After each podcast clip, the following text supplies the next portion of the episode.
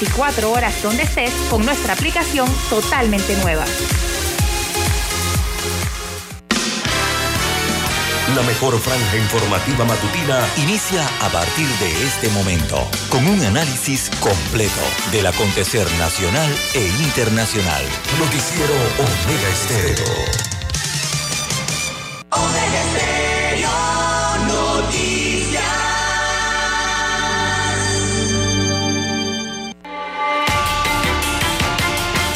A continuación, los titulares con los hechos que son noticias hoy.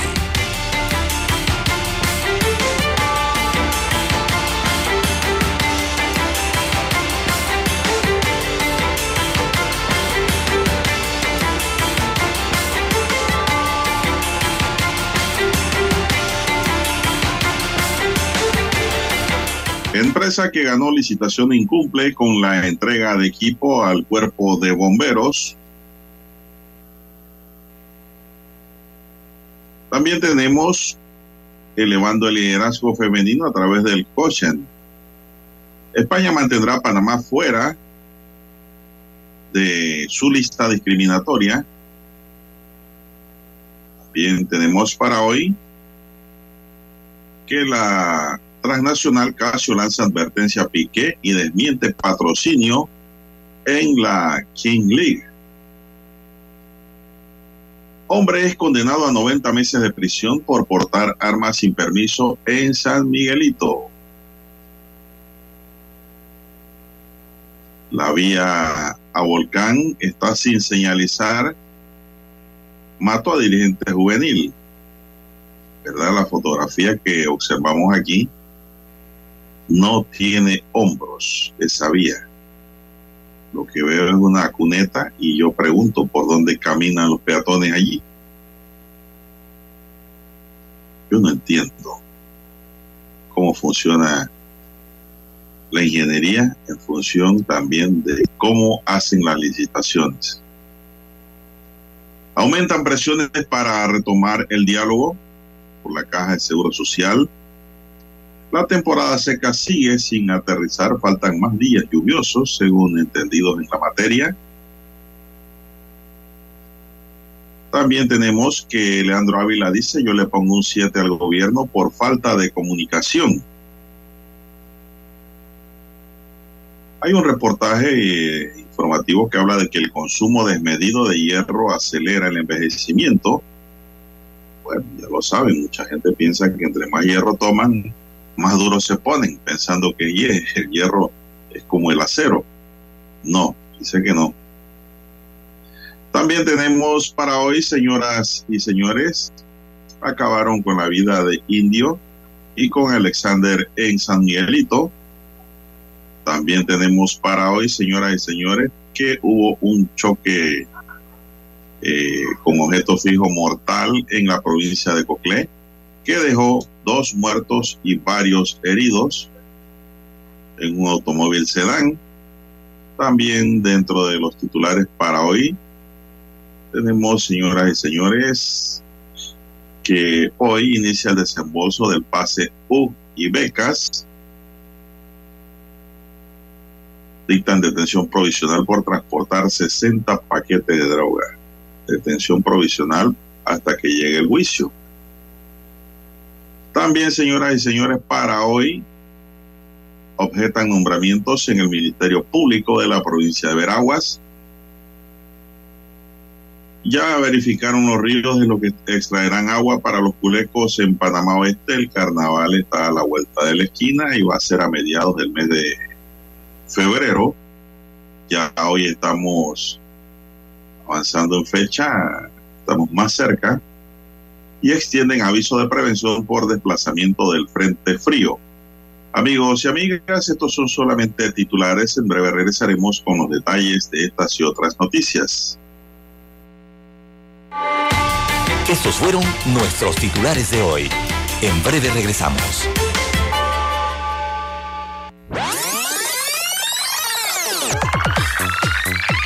Stereo tiene una nueva app. Descárgala en Play Store y App Store totalmente gratis. Escucha Omega Estéreo las 24 horas donde estés con nuestra nueva app.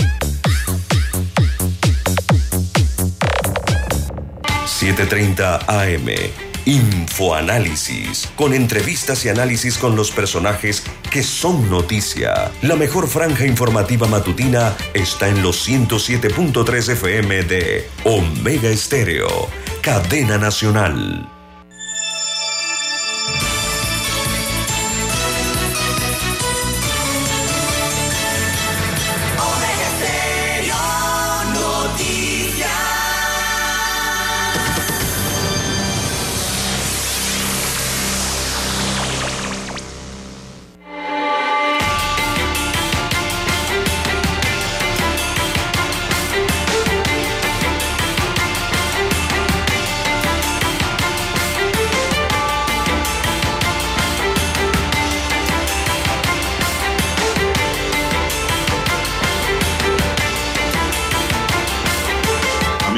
Y amigas, muy buenos días.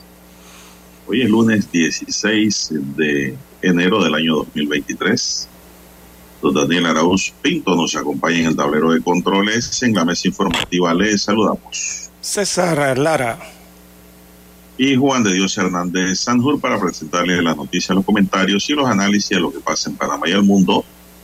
En dos horas de información, iniciando la jornada todos los días con mucha fe y devoción, agradeciendo a Dios por la oportunidad que nos da de poder compartir con todos ustedes una nueva mañana, un nuevo amanecer. Pedimos para todos ustedes y nosotros, amigos y amigas, salud, divino tesoro, seguridad y protección, sabiduría y mucha fe en Dios. Mi línea directa de comunicación es el WhatsApp, el doble seis catorce catorce cuarenta y cinco. Ahí me pueden escribir gustosamente, pues se le responde allí. Don César Lara está en redes sociales. Don César, ¿nos repite su red? Bien, estamos en las redes sociales, en arroba César Lara R, arroba César Lara R es mi cuenta en la red social Twitter. Allí puede enviar sus mensajes, comentarios, denuncias, fotodenuncias, reporte del tráfico temprano por la mañana. Esos incidentes o accidentes, lo que usted se encuentre sobre la vía, lo puede enviar allí, información que sirve al resto de los conductores. Buenos días, eh, don Daniel Araúz, a usted, don Juan de Dios Hernández, a todos los amigos oyentes en provincias, comarcas del área marítima de Panamá, aquí en cobertura en dos frecuencias a nivel nacional, también los que están en omegaestereo.com fuera de fronteras a nivel internacional, también los buenos días a los que nos sintonizan a través de la aplicación de Omega Estéreo. Si usted no la tiene, bueno, usted la puede descargar a su desde su tienda Android o iOS para su dispositivo móvil o su celular. También los buenos días a los amigos oyentes que nos sintonizan en televisión. Omega Estéreo llega a su televisor a través del canal 856 de Tigo, televisión pagada por cable a nivel nacional. También llegamos por Tuning Radio. ¿Cómo amanece para este inicio de semana, don Juan de Dios? Hoy 16 de enero. Se fue la primera mitad del primer año, tan rápido. Bueno, eh, muy bien, don César, muy bien, vamos a trabajar tiempo completo, ya ahora sí, semana corrida, eso es lo que queremos, César. Días hábiles, es lo que queremos. después de tanta festividad. Sí, después de tantos lunes libres, ya no, no, no, ya está bueno, aquí hay que trabajar completo, hay que producir. Y hay que meterle ganas. eso estamos aquí, ¿no? La vida es corta y hay que trabajar y producir. Bien, don César, vamos a entrar en materia informativa. Espero que usted esté muy bien y al igual que don Dani Arauz, allá en la técnica. Así es, don Juan de Dios. Eh, tenemos las siete fuentes hídricas, pues, de la provincia de Panamá Este para la utilización de agua para el próximo carnaval, don César, que ya está a la vuelta de la esquina. Estamos escasamente un mes ya de esa celebración. Eso va a ser a mediados de febrero. Agua que serán utilizadas como punto de extracción de agua cruda para uso de los culecos durante los próximos carnavales. Esa inspección se realizó ayer domingo durante un recorrido que realizaron técnicos de la sección de seguridad hídrica de la región del Ministerio de Ambiente.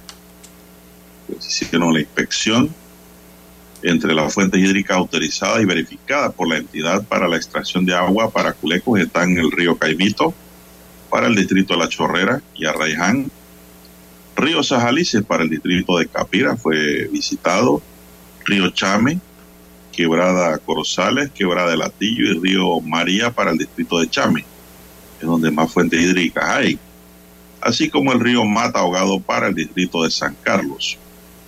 Para poder ejecutar la extracción de agua, el conductor del cisterna debe mantener copia, don César, de la resolución de permiso temporal de uso de agua durante los días de carnaval para Culecos.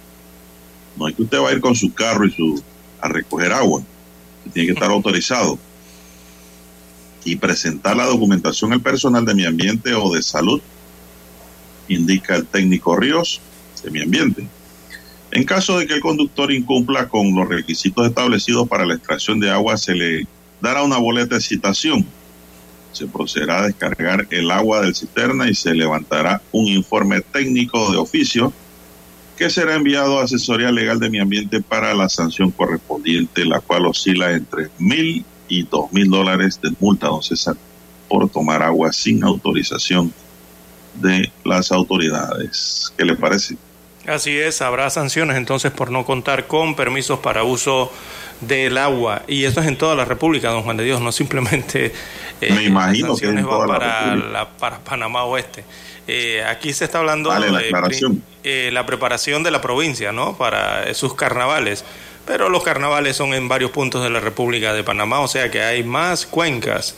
Deben haber alrededor, deben haber más de 30 cuencas eh, en la República de Panamá que serían utilizadas eh, para los festejos del carnaval en los diferentes puntos.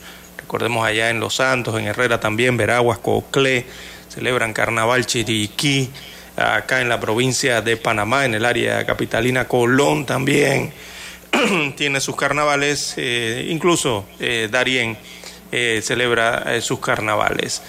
Eh, así que, don Juan de Dios, hay eh, primero que revisarla, ¿no? Y tener el permiso, sobre todo, eh, para poder tomar esta agua. Recordemos también que hay concesiones de agua, ¿no? A nivel de la República de Panamá y eso tiene eh, su protocolo, don Juan de Dios. Yo debería usar esta agua, También usarla, ¿sí? porque esa agua, esa agua no se debe tomar. Esa es agua cruda.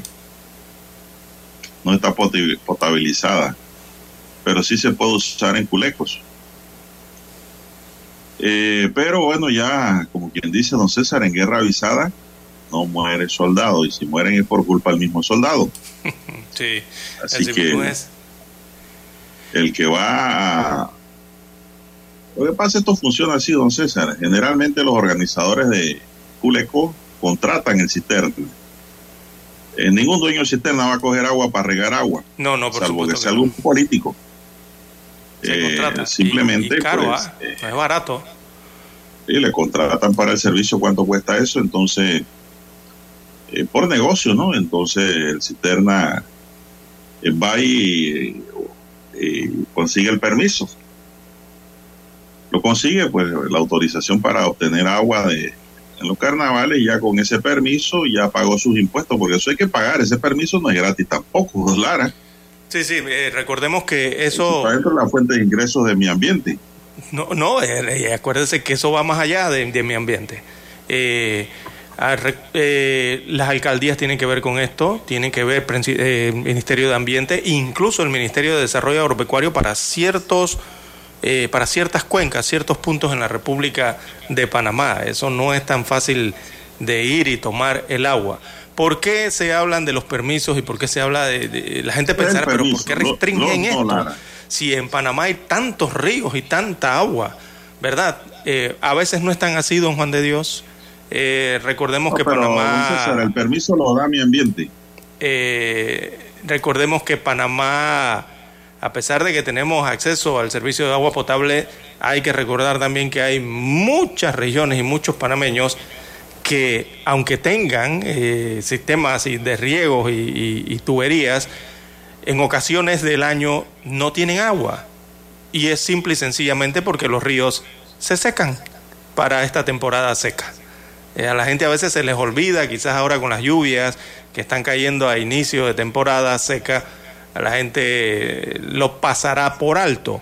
Pero eh, durante el carnaval, don Juan de Dios, las estimaciones es que eh, en Panamá se derrochan más de 3 millones de galones de agua en unos entre 60 a 70 carros cisternas durante un promedio de cuatro o cinco días de, culecos en, el carnaval. Imagínense usted, más de 3 millones de agua potable. Entonces, eh, eso tiene que ver también con el estado en que se encuentran esas mismas cuencas y esas fuentes de agua. Eh, hay que ver allí, ¿no? Eh, los balnearios. eso no es agua potable. Los balnearios, cómo están, si algunos están secos, si algunos no. existen otras comunidades en las que la producción de, agua potable se ve afectada y por eso se regula y se está fiscalizando por parte de las autoridades cómo se utiliza. César, es agua cruda, no es agua potable. Sí, pero la fuente de abastecimiento eh, precisamente es de donde también sale el agua potable, don Juan de Dios. Bueno, no sabemos, no sabemos realmente porque no nos especificaron eso en la inspección. El agua cruda usted la puede encontrar en todo el trayecto del río. Y dos, el permiso lo da es mi ambiente. Mi ambiente dentro del sistema interinstitucional que opera por ley es el que está autorizado a dar el permiso, es el que te va a decir aquí se puede tomar agua, allá no, esta agua está cruda pero limpia, allá está contaminada, esa no se puede tomar y es mi ambiente. Por eso es que mi ambiente es la que va a multar al que encuentre sin permiso sacando agua lo hace en coordinación con los municipios eh, locales y también con el Ministerio de Desarrollo Agropecuario, don Juan de Dios, en algunos puntos de la República. Ya se lo dije, por el sistema interinstitucional que da la ley 38, la ley de ambiente. Correcto. En coordinación con las alcaldías y en sobre todo en el área de Azuero no, con No, hay combinación, ellos son autónomos. Mi ambiente es la que regula esa materia, don César. Así es. En todos lados. Vamos a la pausa. Dani.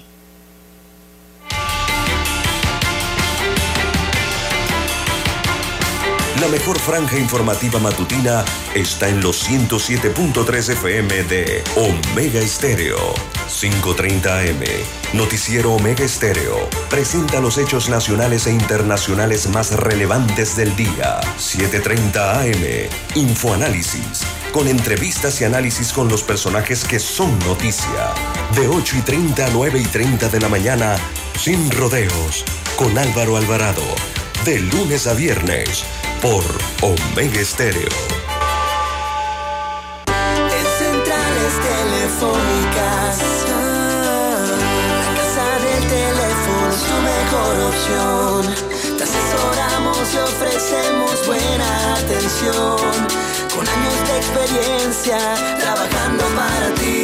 La casa del teléfono, ubicados en ya Brasil y lista hermosa. La casa del teléfono, líder de telecomunicaciones comunicaciones, la casa del teléfono, distribuidores de Panasonic, ven a visitarnos. La casa del teléfono 229-0465 lcdtcorp.com Distribuidor autorizado Panasonic Para anunciarse en Omega Estéreo Marque el 269-2237 con mucho gusto le brindaremos una atención profesional y personalizada. Su publicidad en Omega Estéreo. La escucharán de costa a costa y frontera a frontera. Contáctenos 269-2237. Gracias. Omega Stereo tiene una nueva app. Descárgala en Play Store y App Store totalmente gratis. Escucha Omega Stereo las 24 horas donde estés con nuestra aplicación totalmente nueva. Noticiero Omega Estéreo.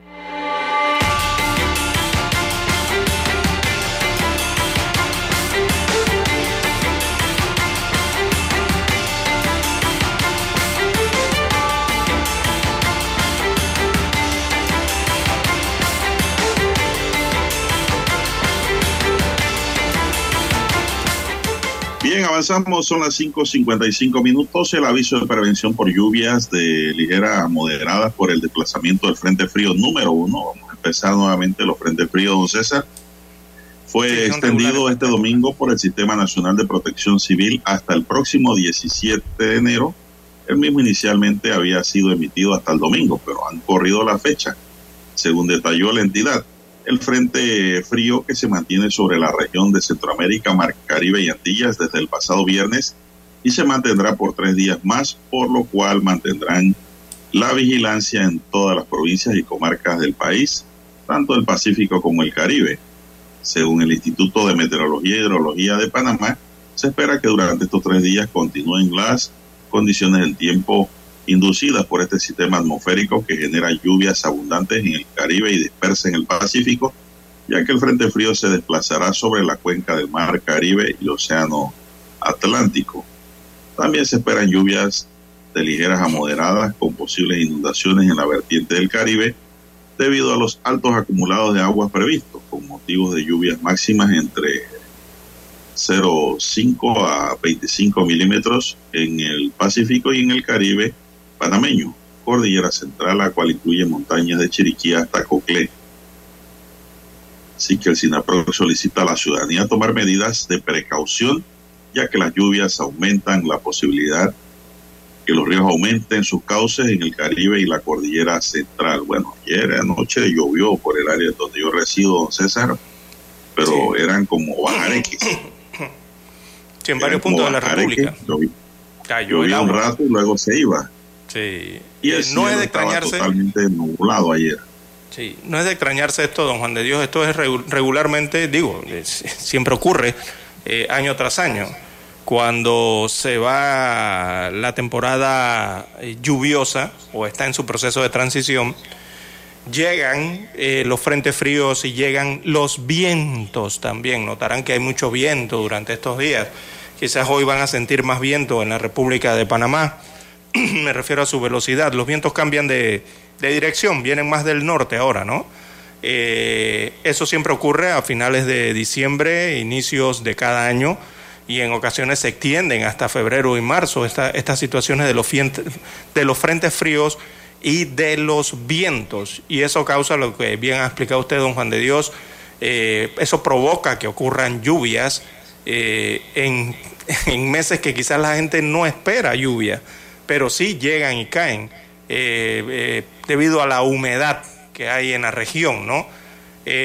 así que para diciembre es un periodo de transición, ya los meteorólogos en Panamá lo han dicho, no ha terminado de entrar, la temporada seca eh, al 100% está en esa transición, se ha extendido un poco más eh, y eso es por motivo de estos frentes fríos que no son más nada que aire seco, ¿no? Aire frío que viene desde el norte, se desprende desde el norte de América eh, y bajan, bajan a México, bajan a Centroamérica incluso. actualmente tenemos un frente frío estacionario en el centro del Caribe por eso la situación y las condiciones que se están presentando para estos días. Incluso ese frente frío va a bajar más, va a rozar las costas de Colombia, eh, según los pronosticadores a nivel internacional. Y por supuesto eso también condiciona las, eh, la, estación y el clima aquí en Panamá, porque es aire más seco que no debería estar aquí, pero lo está así que eso genera más eh, nubosidad y por ende también eh, vienen las lluvias. Eh, no han dado la contabilidad, regularmente dan la contabilidad de cuántos frentes fríos podían estar ocurriendo entre enero, febrero y quizás hasta marzo.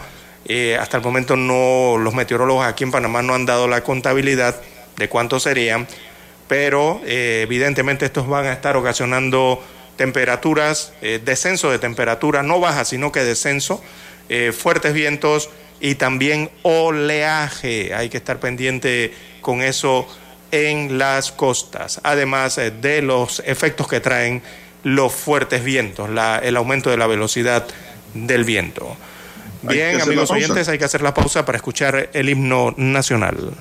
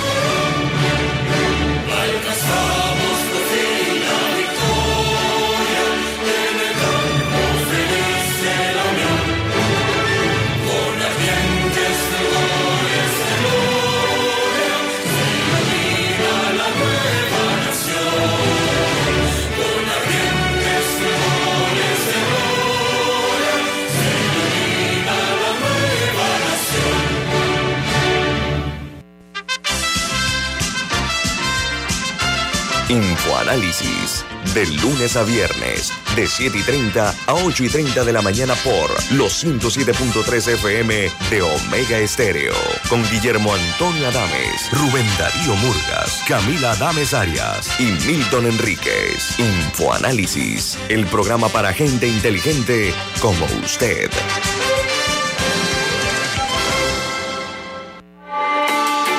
Noticiero Omega Estéreo.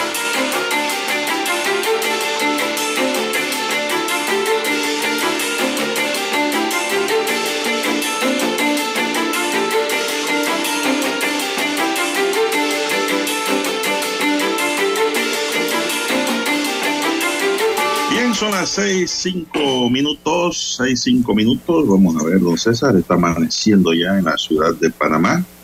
Todavía, todavía no está clara, la, está claro el cielo. ¿ah? Eh, mientras tanto, tenemos que según el periodista Melquiades Vázquez de la provincia de Veraguas, hay inconformidad en algunos funcionarios por la forma en que se hicieron 11 nuevos nombramientos en el Ministerio Público en la provincia de Veraguas. Destaca hoy el tabloide crítica. Estas designaciones incluyen fiscales, jueces y otros que, según fuentes de esa dependencia, la mayoría son parientes o guardan alguna relación sentimental con magistrados y jueces que llevan años trabajando en la institución. De acuerdo a la fuente que suministró la información, lo actuado en estos nombramientos les baja la moral y la estima a los funcionarios del Ministerio Público en Veraguas. Esto debido a que muchos llevan toda una vida laborando en el Ministerio Público basado en el sacrificio de superarse de manera profesional. Sin embargo, cuando hay oportunidades de poder escalar, se hacen nombramientos con posible favoritismo. Según los informantes, la inconformidad se debe a que, de acuerdo con los funcionarios en el Ministerio Público, no hubo una total transparencia en la escogencia del nuevo personal que formará parte del efectivo de los fiscales y jueces. No, yo creo que aquí solo son fiscales. Los jueces los nombres el órgano judicial, don César. Esta noticia está macarrónica. Consideren que además estos no son los mejores, porque en algunos casos son profesionales jóvenes que hace poco terminaron su carrera como abogados y no tienen experiencia. Eso sí es cierto, hay, una, hay un problema en eso allí, ¿eh? en, en, ambas, en ambas instituciones, en el Ministerio Público como en el órgano judicial. pero le voy a decir por qué. La información suministrada indica que para este lunes 16 de enero del año en curso, los 11 nuevos funcionarios tomarán posesión para entrar a sus funciones. La inconformidad aumenta en algunos miembros del personal que labora en el Ministerio Público en Veraguas porque ven cercenados sus aspiraciones de poder escalar a mejores posiciones sin ser tomados en cuenta, pese al buen desempeño y la preparación académica profesional en diversas universidades del país. Don. Pero entiendo que esto se refiere al Ministerio Público, don César, porque el Ministerio Público no tiene carrera judicial el órgano judicial sí ya la está implementando. Pero el otro tema, don César, es que los que están haciendo carrera en una institución estudian, se preparan, van a seminarios, eh, tratan hacer, de hacer su mejor trabajo y luego le nombran gente de afuera. Eso es lo que le molesta aquí a los que no han sido tomados en cuenta, pues según destaca hoy crítica libre. Pero el principal problema que tiene el Ministerio Público es que allí no hay carrera. Allí se nombra como en cualquier otra institución pública, como quien dice de a don César. Y eso es uno de los fundamentales que tiene esta institución. Eso es uno de los problemas fundamentales que tiene el Ministerio Público, don César, de que allí no hay carrera. En Veraguas. Eh, pero hay que ver la hoja de vida también, don Juan de Dios. ¿eh? En todo el país. Es que cuando hay, don César, cuando hay carrera hay reglas. Y nadie puede nombrar de a dedo. Pero el problema es que el, Ministerio Público no, no tiene carrera judicial. No tiene carrera que lo rija realmente y por el cual los funcionarios puedan ascender Ahí es quita y pon. Y eso me parece que, en verdad, como dice la nota, le quita, le quita interés mística al funcionario. Y por ende la sociedad paga porque el Ministerio Público es el que tiene que perseguir el delito constitucionalmente. Eso es un problema que hay ahí. Eh, conversaba en estos días que me encontré con el ex fiscal superior Samuel Quintero, que ahora es profesor y abogado particular. Me lo encontré por allá por Chorrera en un café y estábamos hablando de ese tema, don César, de que allí no hay carrera realmente como hay o se va a implementar en la Corte Suprema de Justicia, en el órgano judicial, en donde el que tiene puntaje y la experiencia es el que va a tomar el puesto público, ya sea de juez, defensor, eh, o qué sé yo, cualquier otra posición que haya en el engranaje. Magistrados. Bien, son las seis, diez minutos, señoras y señores. Seis, diez minutos en su noticiero Megesterio, el primero con las últimas. ¿Qué más tenemos?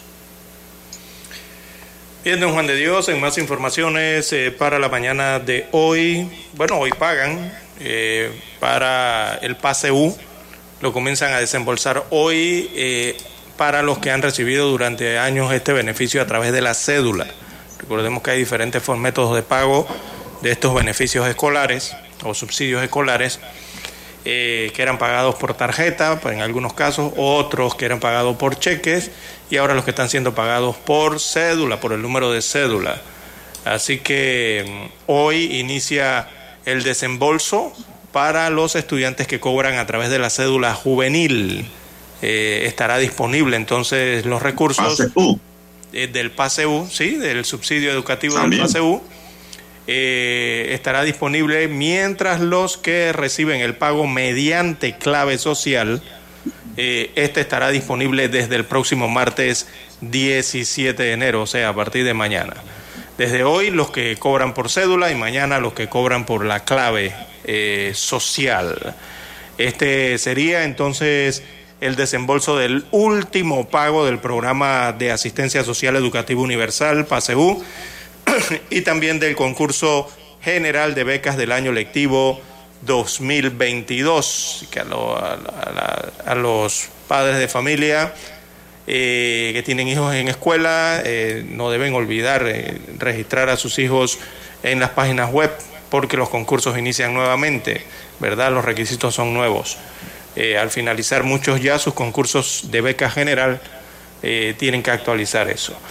Así que en la semana del 23 de diciembre del 2022 ya el IFARU había hecho el desembolso a estudiantes graduandos de premedia y media cuyas notas habían sido entregadas o migradas con éxito desde la base de datos del Meduca hacia eh, desde la entidad, ¿no?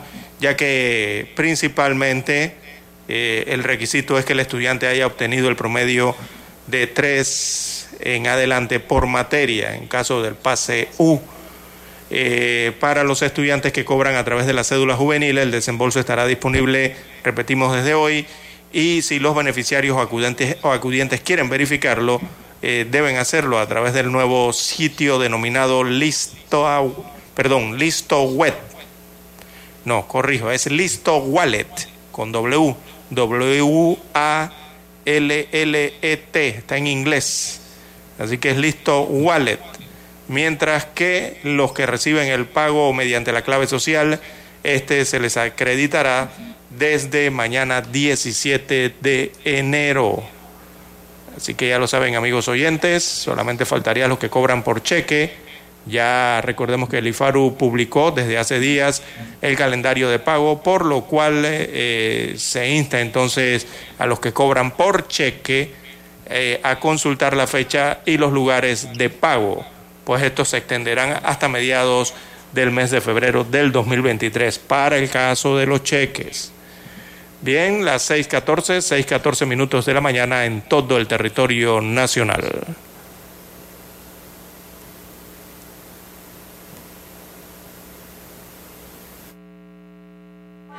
La mejor franja informativa matutina está en los 107.3 FM de Omega Estéreo. 5:30 AM. Noticiero Omega Estéreo. Presenta los hechos nacionales e internacionales más relevantes del día. 7:30 AM. Infoanálisis. Con entrevistas y análisis con los personajes que son noticia. De 8 y 30 a 9 y 30 de la mañana. Sin rodeos. Con Álvaro Alvarado. De lunes a viernes por Omega Estéreo.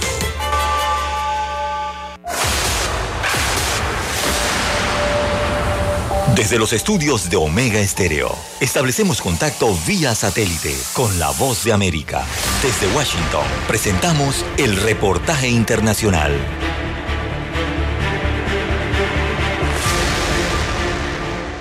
El gobierno estadounidense está cerca de alcanzar el límite de deuda de 31.4 billones de dólares, lo cual prepara el escenario para una batalla política entre el presidente Joe Biden y la nueva mayoría republicana en la Cámara de Representantes, que pondrá a prueba la habilidad de ambos partidos de lidiar con la división de poderes en momentos de fragilidad en la economía mundial. Una vez que el gobierno alcance el límite, lo cual podría ocurrir en las próximas semanas, el Departamento del Tesoro no podrá contraer más deudas sin aprobación legislativa y por ello planea tomar lo que se conoce como medidas extraordinarias para mantener al gobierno en funcionamiento. Sin embargo, una vez que caduquen esas medidas, probablemente en el verano, el gobierno podría caer en riesgo de un default o impago a menos que el Congreso y el presidente lleguen a un acuerdo para aumentar el límite de la deuda. El probable enfrentamiento sería una aguda muestra de la nueva realidad para Biden y el Partido Demócrata, que durante los dos años previos dominaron tanto el brazo ejecutivo como el legislativo. Será presagio además de los retos que tendrán los demócratas para lograr siquiera sus más modestas ambiciones en el Congreso. La Casa Blanca ha insistido en que no permitirá que el crédito nacional sea rehén de los republicanos, pero las concesiones hechas por el nuevo presidente de la Cámara Baja, Kevin McCarthy, en su accidentado ascenso al cargo despiertan dudas sobre si tiene la habilidad de llegar a un compromiso. McCarthy, quien alcanzó el cargo después de 15 votaciones y de haber hecho profundas concesiones a legisladores ultraconservadores, ha dicho que los republicanos accederán a elevar el límite de endeudamiento solo a cambio de reducciones presupuestarias no especificadas hasta ahora, y una nueva norma según la cual cualquier legislador puede convocar a una votación para destituir a McCarthy podría dejar en duda incluso votaciones sobre temas urgentes. Leonardo Bonet, Voz de América. Escucharon vía satélite desde Washington el reportaje internacional. Desde el dominante Cerro Azul, Omega Estéreo cubre las provincias de Panamá, Colón, Darién, Panamá Oeste y las playas en los 107.3. Continúa desde el majestuoso Cerro Canajagua en los 107.5, cubriendo todas las provincias centrales hasta el imponente volcán Barú en los 107.3 para las provincias de Chiriquí, Bocas del Toro y Veraguas. Omega Estéreo para todo Panamá.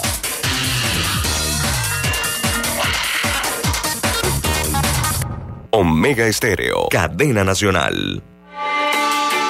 Noticiero Omega Estéreo.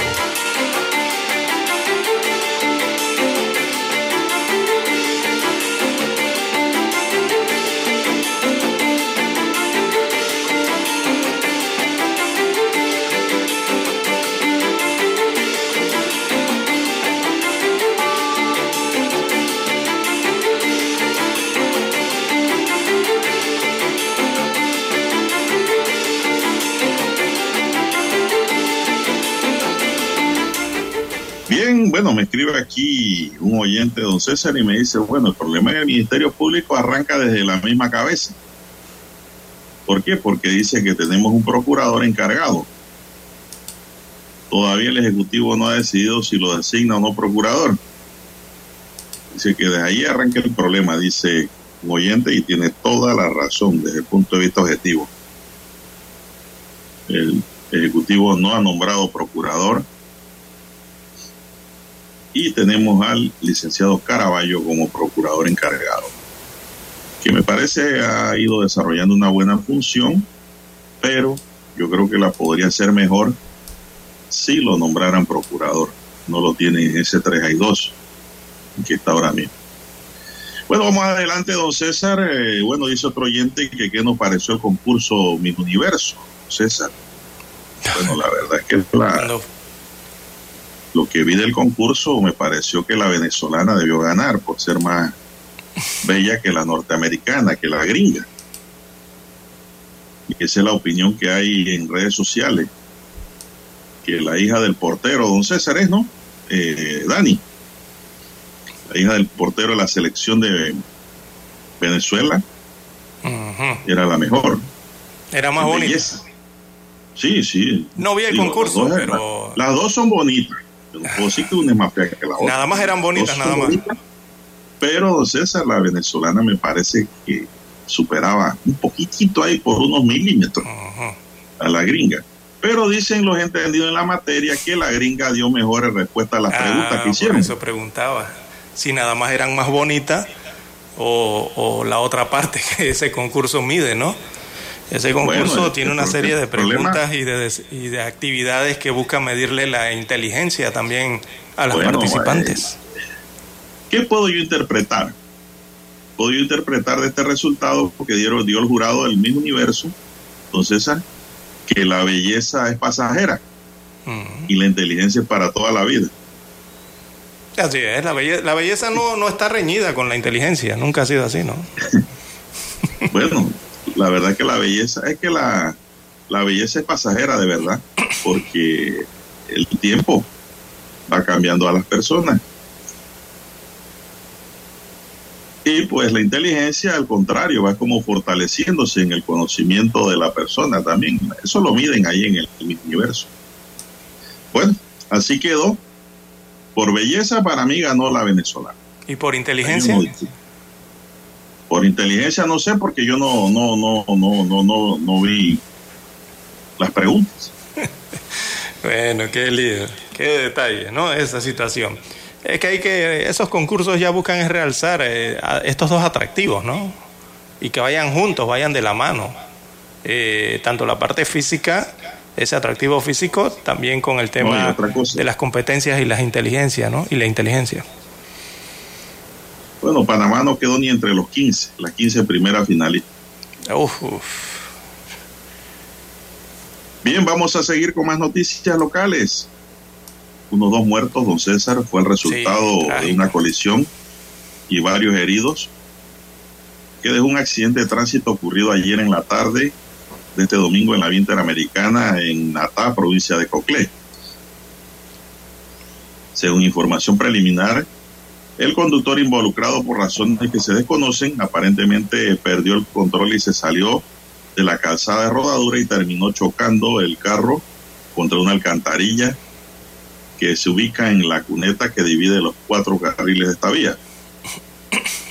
Eso, esa, eh, esas cunetas y eso, esos pasos, don César, si la persona cae ahí, eso es mortal.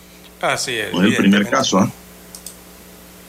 Producto del fuerte impacto, el sedán que iba lleno de pasajeros, don César, entre ellos un, unos menores. El carro llevaba siete personas, dice. Terminó con la parte frontal destruida al lado del conductor. Debido a los daños en la carrocería, el conductor del vehículo quedó atrapado en el volante y murió allí. El infante entre 6 o 7 años también falleció producto del impacto. Al lugar se presentó el cuerpo de bomberos para auxiliar a las víctimas y los heridos llevarlos al Rafael Esteves de Aguadulce para ser atendidos. Así que, pues, lamentable este hecho, don César. Sí, sí, triste, realmente, ¿no? Es que llama la atención es por qué ese carro cargaba tanta gente. Por una parte, eso evidentemente una responsabilidad del, del propietario o del conductor del vehículo, en este caso, sabe que estos vehículos, según veo la fotografía, es un vehículo sedán. Eh, habilitado para cinco pasajeros, conductor y cuatro pasajeros más, ¿no? Cinco en total, que hacían siete allí metidos o más. Bueno, ya ahí comienza la problemática. Y don Juan de Dios, eh, recordemos que, que, en el centro de la carretera panamericana, eh, además de las cunetas pavimentadas que hay, de los drenajes transversales, allí están los cajones pluviales, que es esas estructuras que usted ve, ¿no? Eh, cuadradas allí en el centro de las cunetas. Eh, o, cada cierta distancia en, en, la cuneta central de la carretera panamericana, ¿no? Eh, son estructuras de, cemento, don Juan de Dios, muy fuertes, y, el que tiene la mala dicha o la mala suerte de tener algún problema mecánico o alguna situación que lo saque del carril y va a dar con esos cajones pluviales, don Juan de Dios, ese impacto allí regularmente es mortal. ¿Cómo no? ¿Cómo no? Es un impacto en seco. Sí, una estructura de cemento grande, don Juan de Dios, fuerte y fuerte, ¿no? Eh, reforzada con hierro, eh, hormigón, cemento, no sé qué más le ponen allí, y algunas estructuras metálicas, así que es un impacto duro, eso no, no es fácil allí, ¿no? Usted, don César, ¿Alguna vez se ha salido de la carretera? Eh, mm, salido de la carretera, eh, sí. Eh, conduciendo, sí. sí, pero no con voluntad, sino que se fue afuera, pues, de la vía. Sí, y regularmente han sido por en dos ocasiones he salido de la carretera. Gracias a Dios no me ha pasado nada. y han sido por cansancio, por sueños. Ningún conductor. Por sueños. Por eso le digo, ningún conductor está exento de estos problemas. Sí, yo en dos ocasiones he tenido qué susto. Gracias a Dios no me pasó nada, ¿no? Y me, me di cuenta a tiempo, me desperté a tiempo. Eso es algo terrible, le digo. Por eso es que yo aquí aconsejo, se preguntarán a los oyentes. uno queda despierto de una vez cuando le pasa eso. A los conductores. Porque hay que vivirla para poder tener la experiencia y contarla. Sí, una vez en, en Ocú, en, en, Herrera, sí, en Ocú, y la otra ocasión fue en Coclé. Sí, sí. A mí en Capira, una vez me salí de la vía, don César, y cuando me dormí, cuando abrí los ojos iba por la cuneta, como si fuese un tractor, cortando hierba. Afortunadamente la cuneta estaba llena de hierba y yo creo que eso me aguantaba un poco. O hasta que uno queda despierto de una vez, ¿ah? De una vez y reaccioné y entré a la vía, don César. Afortunadamente no me encontré ningún manjol de esto, ningún puente Gracias a Dios. de cuneta. Porque ahí hubiera quedado. Gracias Desde, ahí aprendí mejor, don Juan de Dios, cuando son tramos largos que uno maneja, eh, mejor es irse a una estación de combustible 24 horas o irse, eh, si está cerca, a un lugar poblado eh, donde están las oficinas de la Policía Nacional, don Juan de Dios, por ahí algo cerca, estacionarse y, y acostarse a dormir un rato Con 15 minutos que usted duerma, usted se recupera. ¿Cómo no? Sí, así mismo es. 15 minutos nada más necesita. Eso sí, que esté sano, ¿no? Que esté con sueño, ¿no? Si está humado manejando, eso tiene que amanecer ahí en el carro. sí, algunos sí. sí. Así no, así no, así no. Estoy hablando de accidentes porque somnolencia, ¿no? Exacto. Por sueño. Cada, cada, cantidad de horas hay que descansar algo. De conducción, pues me refiero. Sí. Hay que descansar. Cada dos, tres horas de descansar. Hay, hay, personas que quieren hacer el tramo completo, sobre todo los que viajan desde el occidente, desde Chiriquí, lanzarse, Chiriquí, no sé, de Bocas del Toro, de Boquete, Puerto Armuelles, eh, estas dos provincias, eh, hacer todo el tramo carretero, por ejemplo, hasta Ciudad Capital, eh, en horas de la tarde, de la noche, y eso trae cansancio, don Juan de Dios. Después de tres, cuatro horas conduciendo, lo mejor es agarrar un, un break, un 5, como decimos aquí en Panamá, ¿no? No, eso es muy duro, don César. Y entonces cuando uno está joven, eh, uno se cree, se cree superhéroe. sí. Yo, yo, César, cuando empecé mi carrera de abogado, yo me iba a Chiriquí, hacía lo que iba a hacer después de las 2 de la tarde y a las 5 o 6 de la tarde me regresaba para. Panamá. Llegaba casi amaneciendo. Imagínese usted. Pero no, ya eso no se puede hacer y no se debe hacer, ni aunque esté joven o viejo, lo que sea. No se debe hacer porque el cuerpo se duerme por cansancio. Y usted va con los ojos abiertos y el cerebro se durmió. Dormido, exacto, sí. Del cansancio se le apaga la torre y vienen los accidentes. Afortunadamente, pues, pienso que Dios me ha protegido y ya yo no hago eso. Y si yo me siento con sueño, no viajo. Punto. No viajo, eso es peligroso. Bueno, lamentable este hecho ocurrido en la provincia de Coclé. Vamos a hacer una pequeña pausa aquí después de estas anécdotas, don Dani, para escuchar el periódico.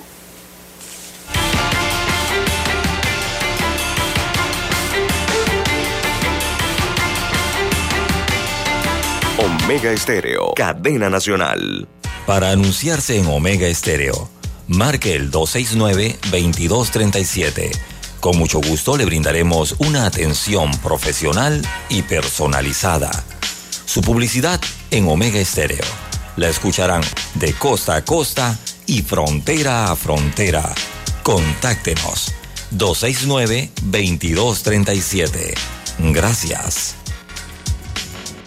7:30 AM. Infoanálisis, con entrevistas y análisis con los personajes que son noticia. La mejor franja informativa matutina está en los 107.3 FM de Omega Estéreo, cadena nacional. Desde los estudios de Omega Estéreo, establecemos contacto vía satélite con la voz de América. Desde Washington, presentamos el reportaje internacional.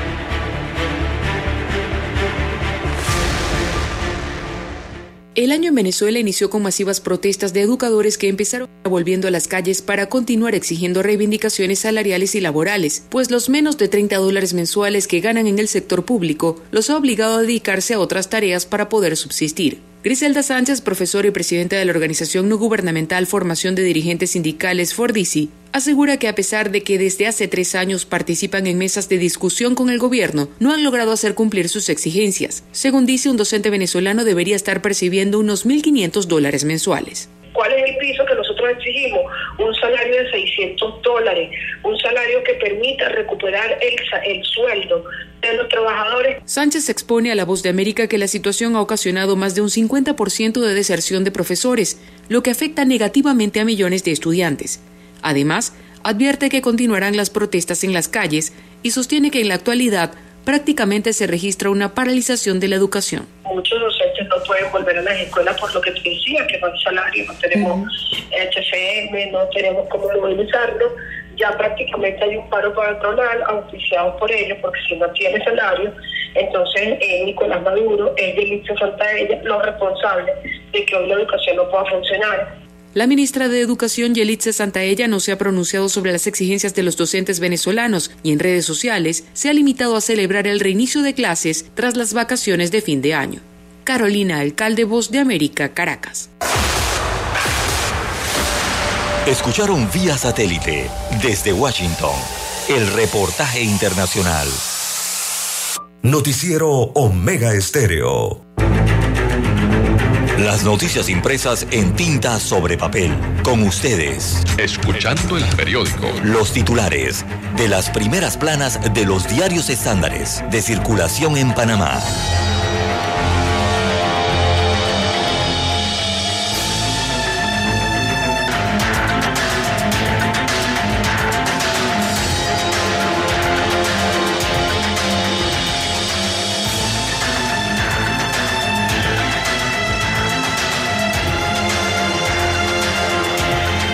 Amigos oyentes, el diario La Prensa titula para este lunes 16 de enero del año 2023, eh, prueba idónea salva a diputados nuevamente, destaca hoy el diario La Prensa.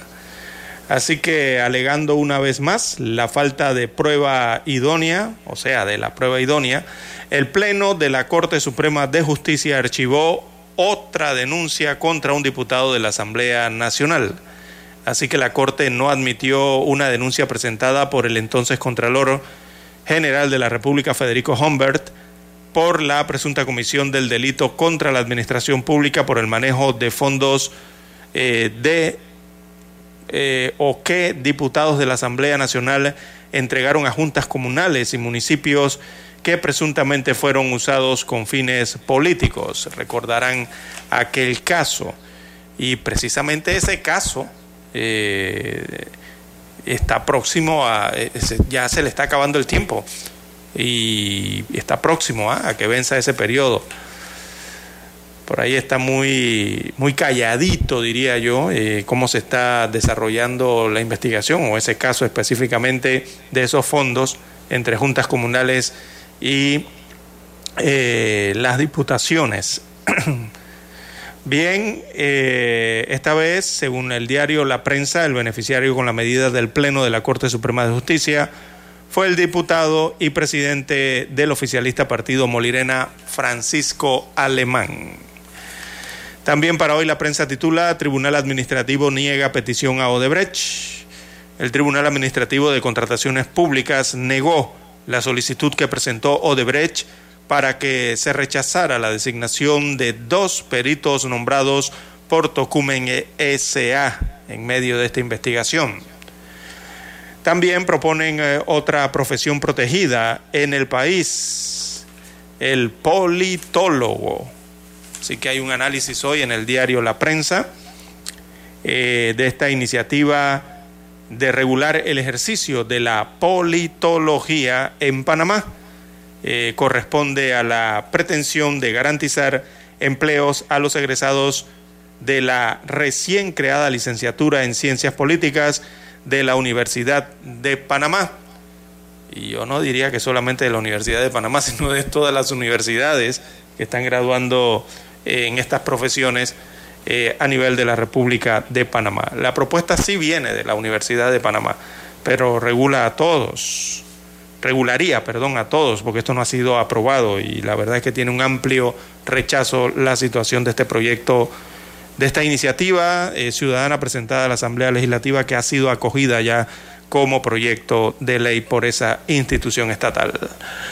Eh, también Instituto Especializado de Análisis y sus necesidades. Hay un reportaje especial en el diario La Prensa que habla de ciencia y es precisamente el Instituto Especializado de Análisis de la Universidad de Panamá eh, debe realizar eh, mejoras en sus actuales instalaciones a fin de hacer más efectiva sus tareas ah, analíticas como laboratorio de referencia del Ministerio de Salud, también del Ministerio de Comercio e Industrias e incluso de la Autoridad del Canal de Panamá. A todos ellos brinda servicio. También para hoy, Cámara de Comercio pide al presidente Cortizo actuar en crisis. ¿Y en qué crisis? En la crisis del seguro social. Así que resolver la crisis del programa de invalidez, vejez y muerte de la Caja del Seguro Social será el mayor legado del gobierno de Laurentino Cortizo, opinó la Cámara de Comercio, Industrias y Agricultura de Panamá, que preside Marcela Galindo de Obarrio. Eh, será, pero es que eh, hay que ver ese, cómo está conjugado eso allí, porque el Ejecutivo ha dicho que no va a tocar ese tema, y ya lo ha dicho reiteradamente. El gremio dijo, por lo menos el gremio de la Cámara de Comercio dijo que ya se cuenta con todos los elementos para tomar decisiones sobre las finanzas del IBM y advierte que es hora de tomarlas, aunque sean difíciles. ¿ok? Entonces la Cámara de Comercio quiere que el Ejecutivo actúe, es lo que está pasando aquí. Pero el Ejecutivo lastimosamente ha anunciado desde hace varios meses que dejará el tema de la caja del Seguro Social para próximas administraciones, o sea, para la próxima administración. Lo que ha sido calificado, catalogado de forma general como una irresponsabilidad por parte de actual Ejecutivo. Bien, en más títulos para la mañana de hoy, economía, eh, en esta sección la inflación de Panamá se aceleró 2.9% en el año 2022. También en panorama, Ciudad de la Salud solo será para pacientes referidos. Exactamente, allá no hay cuarto de urgencia, eh, todo es externo allá. También eh, en la sección Vivir Más, bueno, hay un reportaje de Miss Estados Unidos de América se corona Miss Universo, le hacen un reportaje completo entonces a lo ocurrido allá en New Orleans, en Estados Unidos de América. También en los deportes, eh, Stempel quiere regalar alegría al San Francisco, el equipo allá de la Chorrera. En la sección de espectáculos, bueno, el Panamá Jazz Festival serán seis días de música y de puro talento. Arranca el día de hoy el festival. Eh, eh, el, Jazz Festival aquí en Panamá bajo la dirección de Danilo Pérez. Hoy lunes arranca la edición número 20 de un festival musical que ha revolucionado la enseñanza de la música en Panamá, especialmente entre jóvenes de barrios populares. En entrevista exclusiva al diario La Prensa, el jazzista habla de los logros de este proyecto y de lo que se espera para esta semana de jazz aquí en Panamá. Bien, amigos oyentes, son los títulos que presenta en portada hoy el diario La Prensa. Revisamos ahora la primera plana del diario La Estrella de Panamá. Adelante, don Juan de Dios. Bien, la estrella nos dice, Panamá dobla la cifra de uniformados sugeridos por la ONU, aunque el país supera la cantidad sugerida por Naciones Unidas de 2.8 policías por cada mil habitantes. Los expertos aclaran que este no es el indicativo de una mayor seguridad pública. Sin embargo, la tasa de homicidios dolosos cerró en un 9.2% en 2022, una cifra que sitúa a la ciudad capital entre una de las más seguras de la región, dice el informe. Se calienta la escena política. El vicepresidente Carrizo va directo a Martinelli y dice, no te tengo miedo. Este fin de semana el vicepresidente de la República, José Gabriel Carrizo, inyectó combustible al panorama político luego de retar con un discurso punzante las aspiraciones presidenciales de Ricardo Martinelli. El partido de gobierno se prepara para discutir las reformas a su reglamento interno. La mejor herencia después de la muerte y la importancia del servicio de administración patrimonial es un reportaje. Azúcar y bebidas, blanco de la OMS, la Organización Mundial de la Salud recomendó aplicar un impuesto a las bebidas azucaradas. La obesidad, el sobrepeso y las enfermedades no transmisibles relacionadas con la alimentación representan un importante desafío de salud pública y una amenaza para el desarrollo económico y social. Más titulares, la tecnología blinda el censo 2023. Los datos son captados con agilidad en un proceso que resguarda la confidencialidad. También tenemos que en Café con la Estrella, hoy el periódico nos dice estampa de elegancia y feminidad, el orgullo de vestir el traje nacional. La Estrella de Panamá visitó las tablas para recoger de cerca las voces de quienes dan vida anualmente a una de las mayores galas del folclore nacional, el desfile de las mil polleras, una tradición de colores e historias. Empresa incumple con la entrega de equipos a los bomberos la empresa Fire Corp, ganadora de una licitación pública que realizó el Benemérito Cuerpo de Bomberos de Panamá, no ha realizado la entrega de los equipos a la institución, causando un grave perjuicio a la entidad y a toda la población panameña. Un mercado que asume compromiso frente a la huella de carbono. La Bolsa Panameña del Carbono conectará la oferta y la demanda de Naciones Unidas de la reducción de emisiones el lanzamiento del mercado de carbono alentará las empresas a cumplir con los compromisos internacionales de cero emisiones. Señoras y señores, estos son los titulares del diario La Estrella de Panamá y concluimos así con la lectura de los titulares correspondientes a la fecha. Hasta aquí, escuchando el periódico. Las noticias de primera plana, impresas en tinta sobre papel.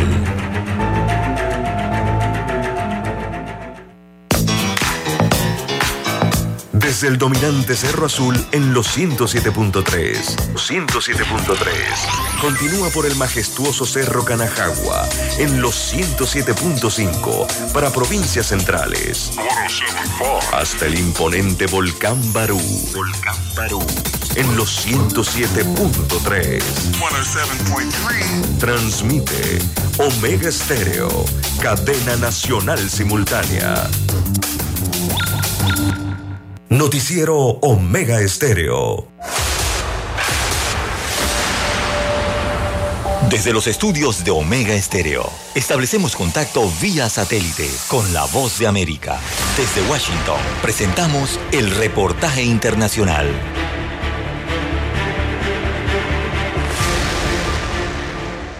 La economía mundial se acercará peligrosamente a una recesión este año debido al débil crecimiento en las principales economías, Estados Unidos, Europa y China, advirtió el Banco Mundial. Según la agencia AP, en su informe anual, el BM, que proporciona préstamos a países de bajos recursos para proyectos de desarrollo, redujo casi la mitad su pronóstico de crecimiento mundial, a 1.7% comparado con su predicción previa del 3%. Si el pronóstico queda confirmado, sería el tercer menor crecimiento anual en tres décadas después de la recesión causada por la crisis financiera mundial en 2008 y la provocada por la pandemia en 2020.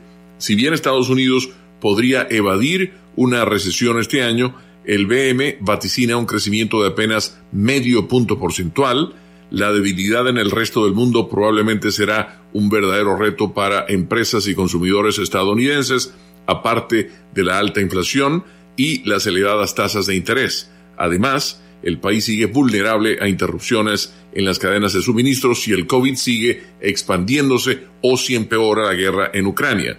Por su parte, Europa, una importante exportadora a China, probablemente sufrirá las consecuencias de una debilitada economía en el país asiático. El informe del Banco Mundial destaca también que las elevadas tasas de interés en economías desarrolladas como Estados Unidos y Europa probablemente atraerán inversiones de países pobres, privándoles al mismo tiempo de una crucial inversión doméstica. Por otro lado, indica el análisis, las altas tasas de interés frenarán el crecimiento económico en países en desarrollo en vista de que la invasión rusa a Ucrania ha estado causando un aumento del precio de los alimentos. El impacto será particularmente fuerte sobre países de recursos limitados como los de África subsahariana, donde según el BM el ingreso promedio per cápita aumentará en apenas 1.2% en 2023 y 2024. Esa es una cifra tan baja que las tasas de pobreza podrían aumentar. Leonardo Bonet, Voz de América. Escucharon vía satélite desde Washington el reportaje internacional.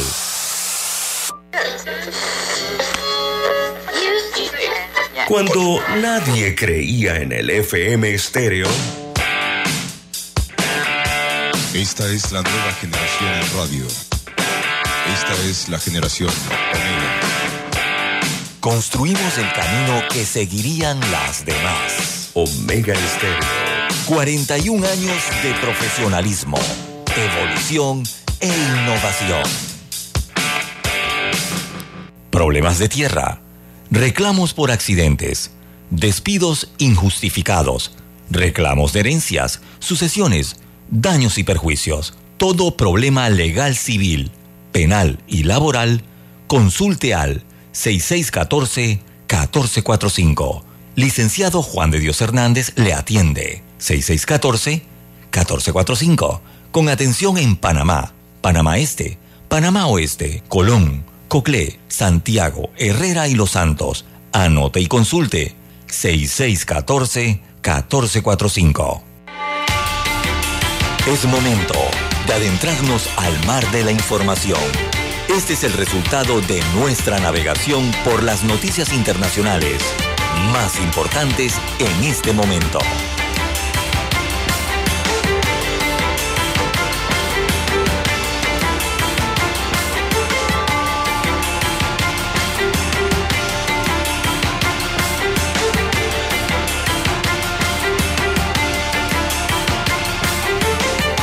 Dando unas pinceladas internacionales, don César, amigos y amigas, tenemos para esta mañana que la Policía Federal arrestó el día sábado en Brasilia a Anderson Torres, ex ministro de Justicia en el gobierno de Jair Bolsonaro, cuya detención fue ordenada en el marco de la investigación por el intento de golpe de Estado contra Luis Ignacio Lula da Silva, informaron fuentes oficiales. El exministro fue detenido por las autoridades en el aeropuerto internacional de Brasilia al desembarcar procedente de Miami, según confirmaron sus abogados a la prensa. Torres era el secretario de Seguridad del Distrito Federal de Brasilia cuando miles de bolsonaristas radicales invadieron y destronaron y destrozaron así la sede del Congreso, la Corte Suprema y la Presidencia el domingo pasado. El avión en el que se trasladó el exministro llegó a las 7 y 30 hora local al aeropuerto de Brasilia, donde Torres era esperado silenciosamente por la Policía Federal. La orden de arresto contra el exfuncionario fue expedida el miércoles por Alexandre de Morales, magistrado de la Corte Suprema, por presunta omisión y confirmada en pleno por los miembros del máximo Tribunal de Justicia. Al conocerse la decisión del magistrado, el exministro anunció que regresaría al país lo antes posible para ponerse en mano de la justicia y demostrar su inocencia pues alega que había un plan de contingencia en caso de que se presentaran actos violentos en las marchas de los bolsonaristas. Bueno, ocurrió Bien, las 6:49, 6:49 minutos de la mañana en todo el territorio nacional. En más informaciones, eh, desde Asia, don Juan de Dios, los equipos de rescate hallaron el día de hoy las cajas negras del avión que se estrelló ayer en Nepal con 72 personas a bordo, según informa la agencia de noticias EFE. Eh, según eh, los portavoces del Aeropuerto Internacional eh, Tribuban de Katmandú, los operarios ya encontraron esta mañana las cajas negras de la aeronave. Allí entonces se conocerá el registro de información del recorrido, la velocidad, la altitud y la situación de los motores del avión antes de estrellarse así como las grabaciones de voz de, los pilotos dentro de las cabinas. Eso va a ser importante para determinar eh, qué ocurrió en este vuelo. Hasta ahora, amigos oyentes, se han recuperado 68 cadáveres eh, de personas eh, de las 72 que viajaban en este avión al momento del accidente que se produjo cuando este avión intentaba aterrizar en el aeropuerto internacional de Pokhara eh, procedente de Katmandú, allá en Nepal. Hacen falta por encontrar cuatro cuerpos de otras personas que se teme entonces cayeron en lo profundo de un desfiladero situado en las inmediaciones del lugar del siniestro. Eh, así que según la Autoridad de Aviación Civil de Nepal, entre los viajeros habían 53 nepalíes, 5 ciudadanos indios, 4 rusos, un irlandés, un australiano y un argentino, dos coreanos y también un francés.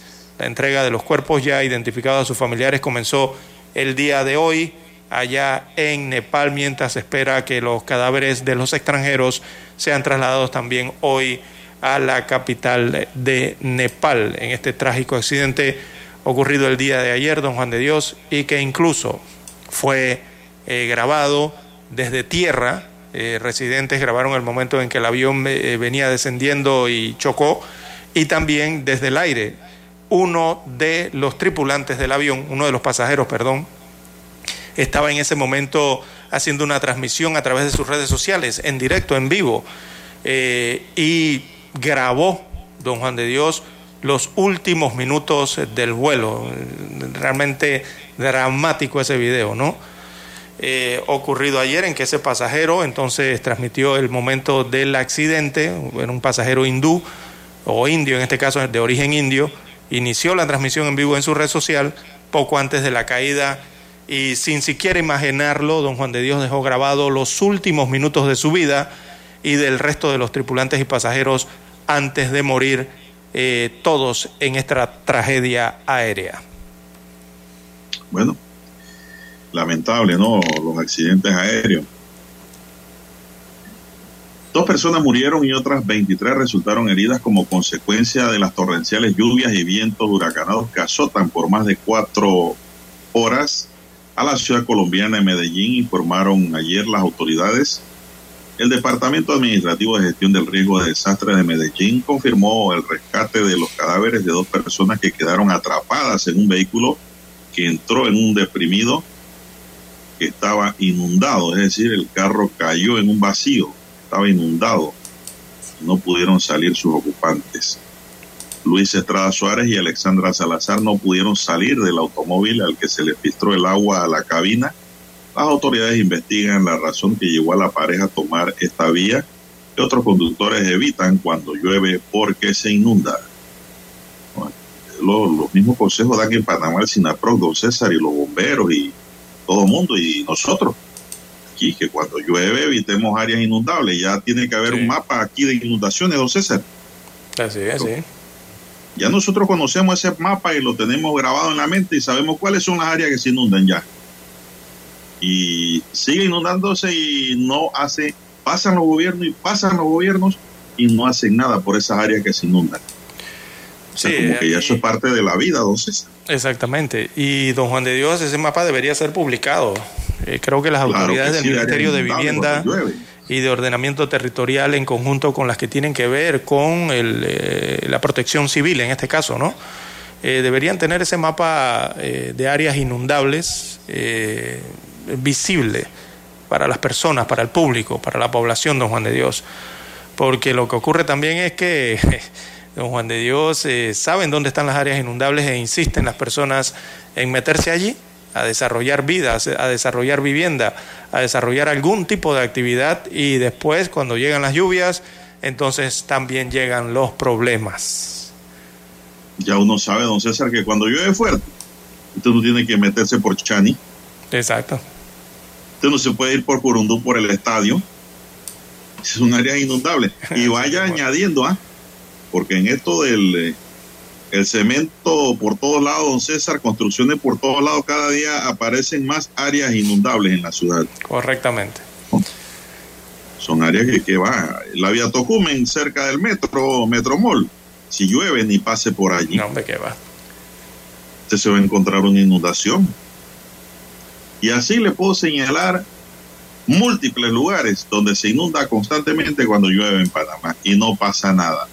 Las autoridades esperan que pase el aguacero, bajen las aguas y todo sigue normal. Eso es parte de la vida allá en Panamá. Y eso no debe ser. No, y ya no incluso dentro de Panamá, don Juan de Dios. Ya cuando no hay se ningún gobierno que se haya preocupado por solucionar esos problemas. Sí, y, hay que ver el otro tema en la carretera panamericana, don Juan de Dios, que para viajar interprovincialmente y llueve fuerte, cuando llueve fuerte, ya las personas más o menos saben qué puntos de la panamericana pudiesen eh, estar inundándose allá a la altura de Panamá Oeste, sobre todo Don Juan de Dios, en Coclé también hay unos puntos entre cerca de las provincias de Herrera y Coclé, Panamá Oeste en Capira, en Arraiján, lo que ocurre constantemente con los desbordes de estos ríos, en Chame, perdón, eh, es Chame, ¿no? ¿O es Capira todavía? Es Capira, creo que es. Eh, así que bueno, situaciones que hay que tener pendientes para ir estableciendo planes. ¿No? Y aquí mismo, después del Puente de las Américas, don César. Sí, sí, me refiero a Panamá Oeste, allí mismo, cerquita. después del Puente de las Américas, ahí eso son bolsas de agua Howard, increíbles cuando llueve. Sí, en, Howard, cerca de Cocolí, eh, también después de Cocolí, llegando a Lomacobá, otra situación bueno, sí. que se presenta fuerte allí, y bueno, así sucesivamente, ¿no?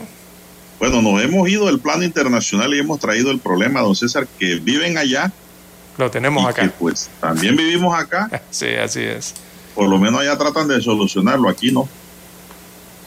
Bueno, después de 20 meses, la línea 12 del metro de la Ciudad de México reabrió de forma parcial el domingo tras cerrar por el colapso del 3 de mayo de 2021 que dejó 26 muertos y en medio del creciente mundo de controversias por el aumento de accidentes y el despliegue de agentes de la Guardia Nacional, El tramo reabierto es subterráneo, abarca nueve estaciones.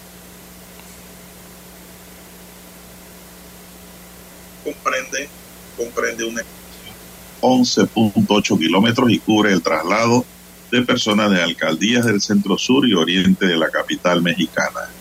La rehabilitación se hizo con base a todas las especificaciones técnicas y seguimiento de un comité técnico asesor. Esto lo dijo la jefa de gobierno de la Ciudad de México, Claudia Sheinbaum, durante el acto de reapertura. Ya tienen su metro rehabilitado los mexicanos, César. Así es. Bien, 657. En Asia, don Juan de Dios, China hizo un balance oficial, eh, hizo un anuncio oficial de las muertes vinculadas al coronavirus en tan solo los últimos 30 días, en el último mes. Y esto ha recibido una serie de críticas a nivel internacional, don Juan de Dios, ya que China ha sido criticada por su falta de transparencia sobre la epidemia. Eh, el país asiático había anunciado el sábado al menos 60 mil muertes relacionadas con el virus desde el levantamiento de las restricciones sanitarias en el país. O sea, le estamos hablando del conteo de tan solo un mes. Eh, después de tres años aplicando algunas de las restricciones, eh, digamos, más eh, severas o draconianas del mundo, China levantó, recordemos abruptamente, la mayoría de sus disposiciones sanitarias contra el coronavirus a principios de diciembre del año pasado, tras protestas contra la severidad entonces de esas medidas en variadas ciudades de ese país. Desde entonces el número de pacientes ha aumentado considerablemente, según el reporte. Los hospitales se han visto eh, desbordados eh, por los pacientes, sobre todo adultos mayores, ancianos, y, y, también los crematorios en China llegan a un gran número de cadáveres. Pese a ello, las autoridades solo habían informado hasta ahora de un pequeño número de muertes. Ellos señalaron que se habían registrado unas 60 mil muertes en 30 días, o sea, en un mes. Eh, no obstante, aclararon que 54 mil de esas muertes estuvieron vinculadas a enfermedades subyacentes asociadas al COVID-19. Bueno.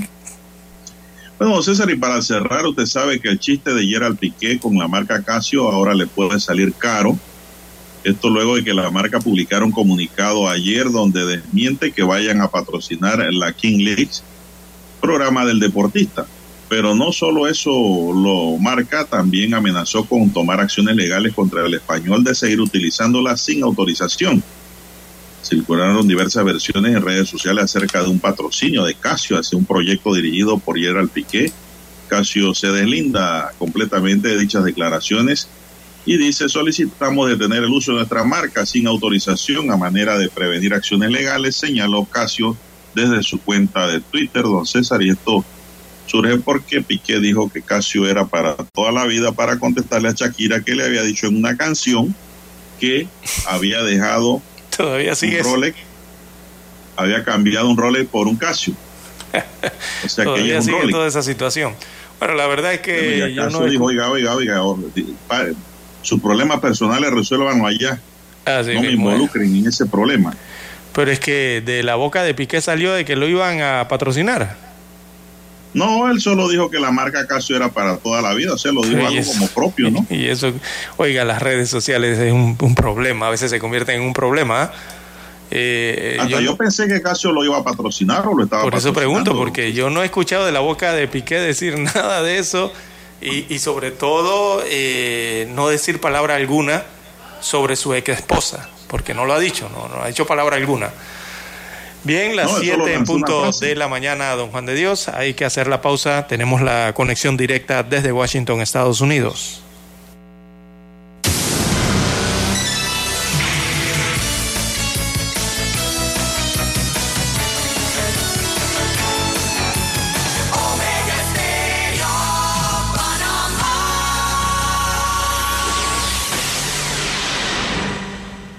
El satélite indica que es momento de nuestra conexión. Desde Washington, vía satélite. Y para Omega Estéreo de Panamá, buenos días, América. Buenos días, América. Vía satélite. Desde Washington.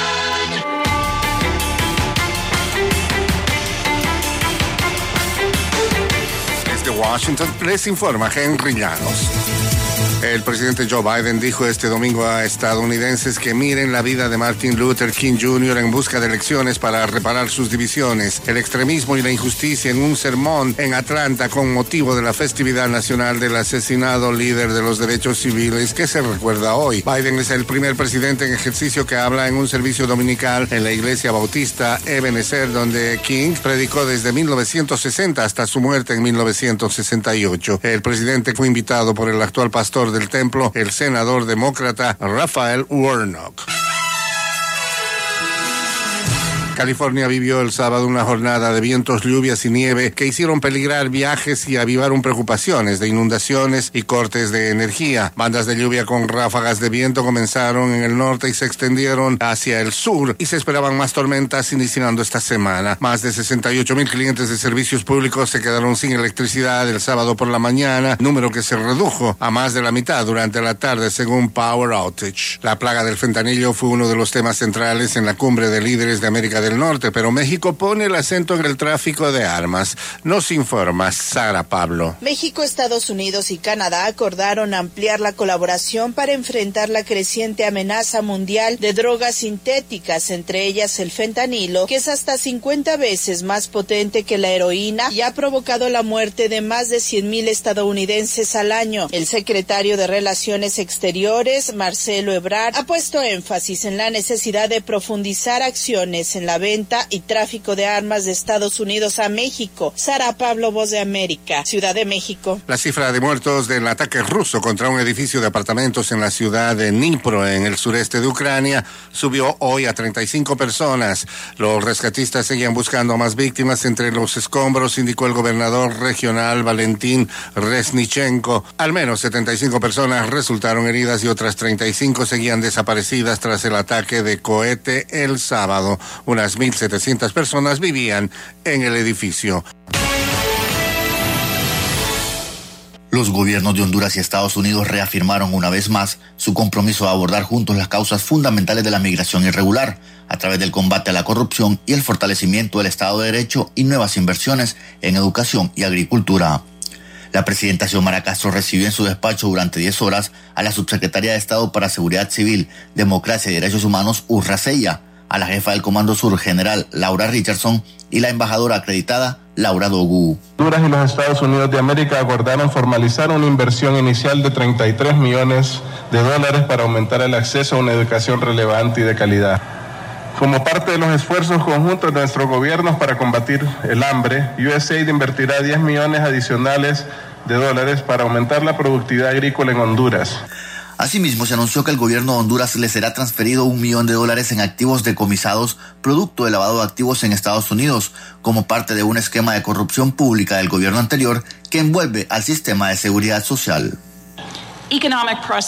Las sesiones de hoy fueron una confirmación alentadora de nuestros amplios intereses compartidos, nuestro compromiso de actuar en cuestiones bilaterales claves y el progreso que seguimos buscando juntos en la lucha contra la corrupción. Asimismo, la funcionaria estadounidense resaltó la firma de un memorándum de entendimiento con las Naciones Unidas para iniciar la instalación de la Comisión Internacional contra la Corrupción e Impunidad.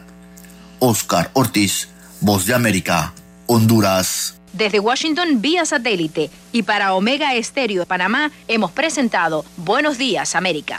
Buenos días, América. Vía satélite.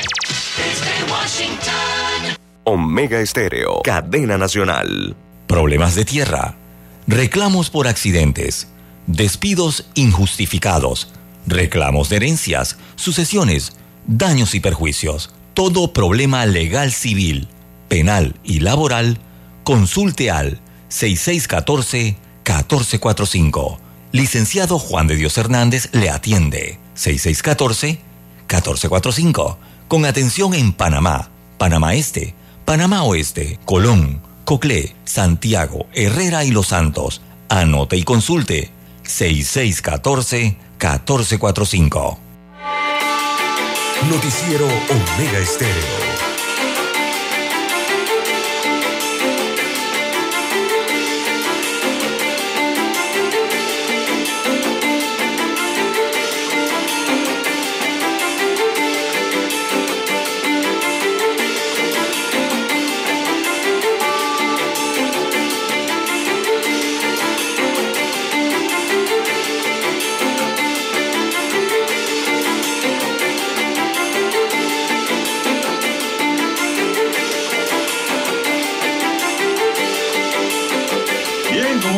Licenciado Daniel. Licenciado Danielito, así usted me dijo que quiere que le diga, no, ya, ya no le diga solo Daniel, sino licenciado Danielito, cómo no, con mucho gusto.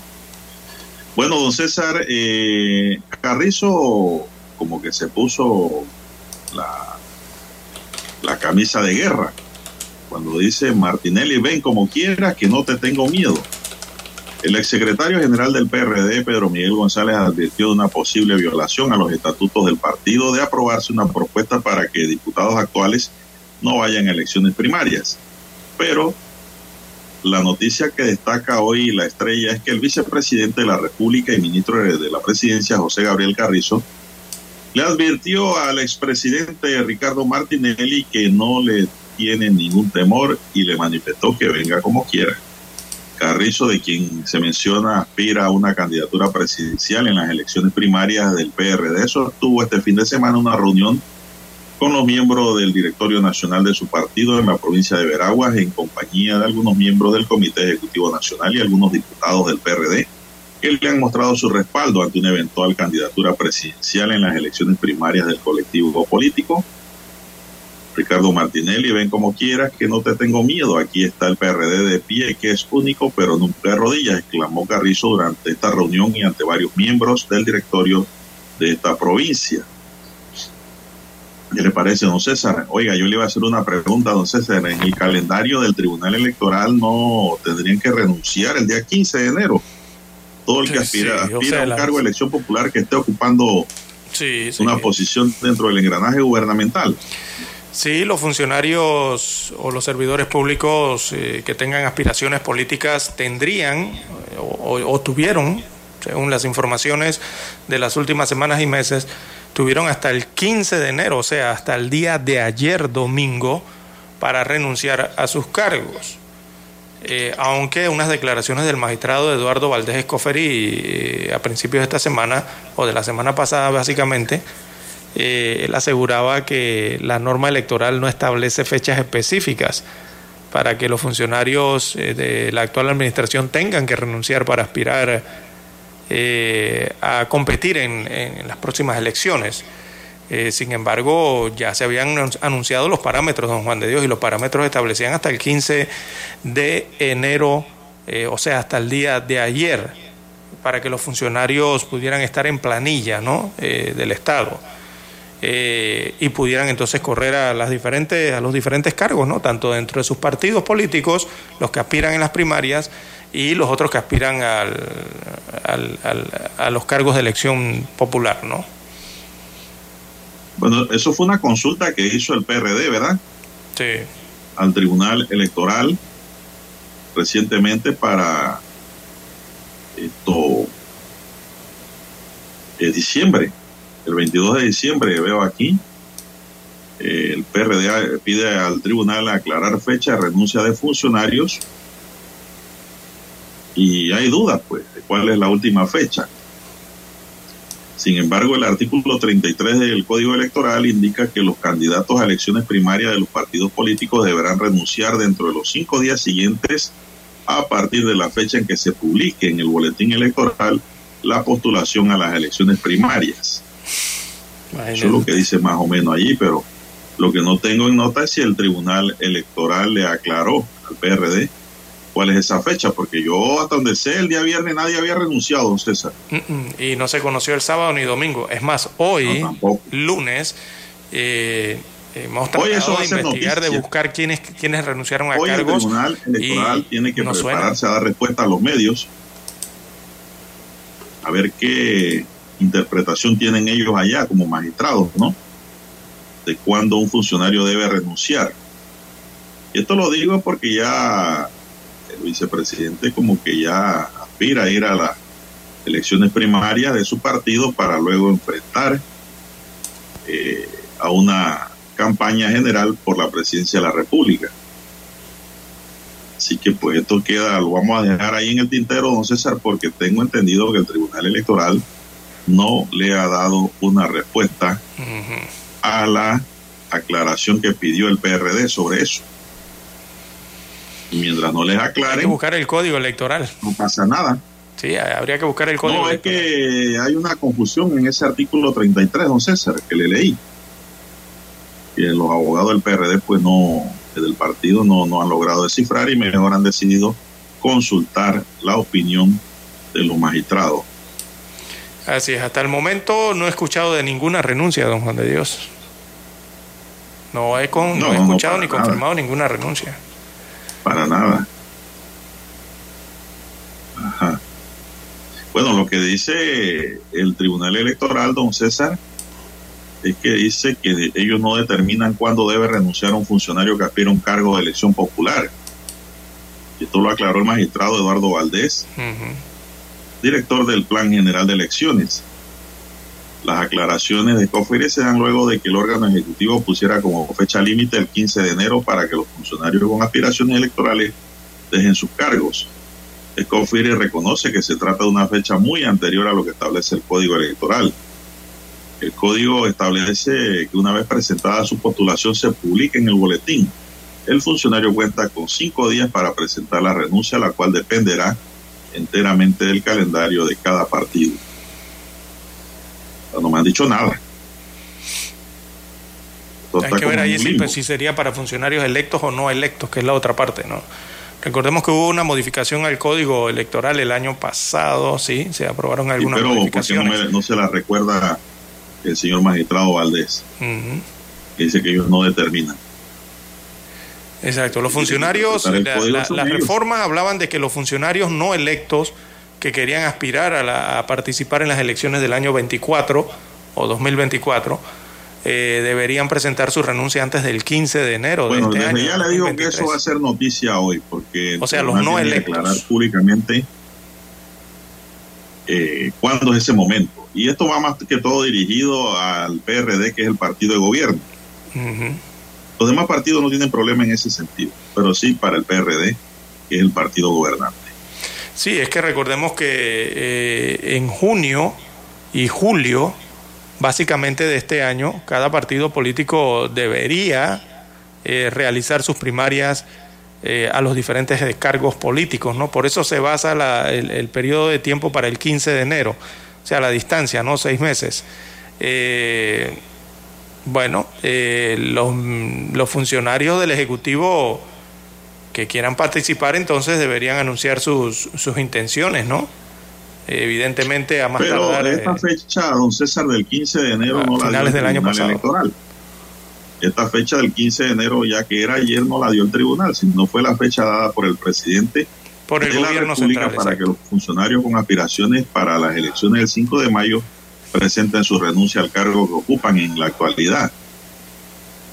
Es una fecha del Ejecutivo, entonces habría que preguntarle al Ejecutivo, al presidente, por qué había dado la fecha del 15 de enero. Esa es otra pregunta, y es harina como de otro costal, ¿no? El Tribunal Electoral también debe aclarar la posición del tribunal con respecto a lo que dicta la norma, ¿no? Sí, en base al código de una electoral, vez por evidentemente. todas. No aisladamente, una rueda de prensa y sale todo. Porque esto de que sale una cosa en una página de redes sociales, sale otra en una página de redes sociales, sale otra cosa por acá, no. De una sola forma ante todos los medios se tiene que hablar. Así se debe hablar cuando se quiera aclarar un concepto. Son las 7:15 minutos, Dani. Vamos a la pausa y regresamos en breve. Noticiero Omega Estéreo. A esta hora establecemos contacto vía satélite desde Washington. Gracias a Banco Aliado. 30 años. ¿Qué quieres crear? El párroco de la Iglesia Sagrado Corazón en El Paso, Texas, da refugio cada noche a unos 200 migrantes, en su mayoría venezolanos. Está en una situación muy irregular, muy rara, porque no pueden pedir asilo, obviamente no lo van a, a de- a devolver a su país. Entonces realmente no sé, que ellos mismos no saben, yo creo que qué puede pasar con su situación, ¿no? Casi todos entraron a Estados Unidos de manera irregular, por lo que podrían ser deportados en cualquier momento de acuerdo con las nuevas regulaciones para migrantes de Venezuela, Cuba, Nicaragua y Haití. Tengo como 15 días. Hablando con ellos, se hace evidente que desconocen los procesos migratorios en Estados Unidos, los de siempre y los anunciados más recientemente. Pues la verdad no sé cómo te aterrorado prácticamente porque, o sea, No sabemos qué, cómo hacer si él no devuelve para allá.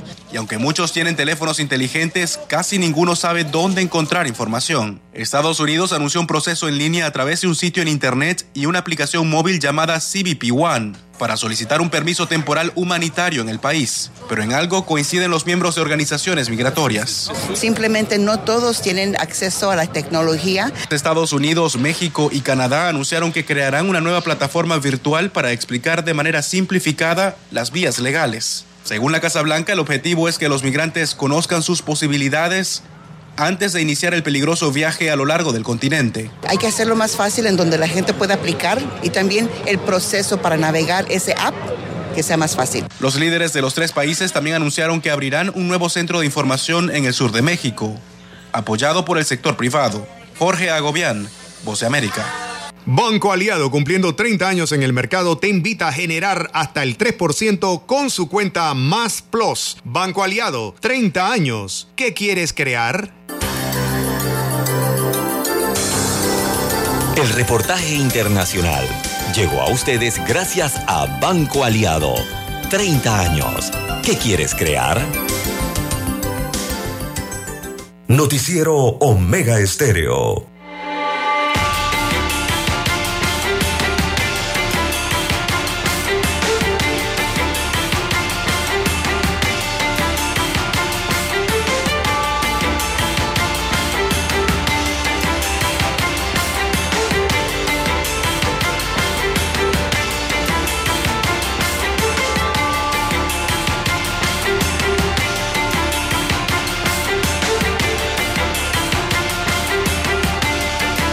Continuamos, son las 7:18 minutos, están en sintonía de Omega Estéreo, cadena nacional. Están los chiricanos contentos, César, porque eh, ya se restableció la señal en la provincia de Chiriquí.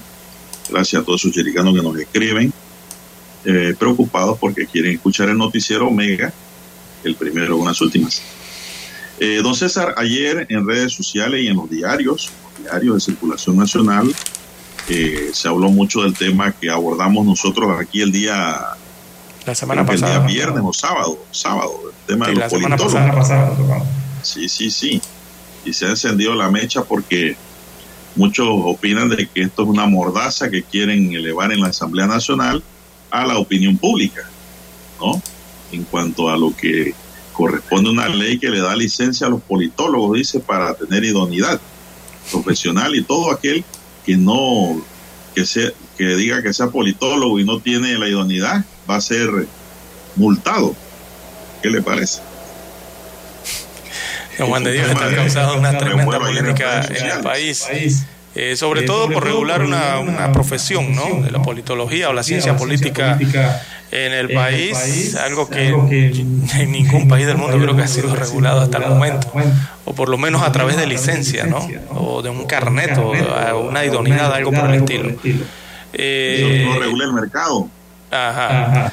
Y sobre todo porque el- lo que versa el, el proyecto de ley, ¿no? Eh, hay algunas situaciones allí en ese proyecto, don Juan de Dios, que dan a pensar eh, otra cosa, pues, de la propuesta esa de profesión protegida de politología para el país. Eh, sobre todo en el tema de garantizar los empleos de los egresados o de los recién egresados de la facultad de la Universidad de Panamá, la facultad de, eh, de Derecho y Ciencias Políticas en la Escuela de Ciencias Políticas en este caso. Eh, pero, don Juan de Dios, eh, eso parece, se indica, como lo habíamos señalado, limitar, limitar esa profesión eh, que no tiene mucho campo actualmente aquí.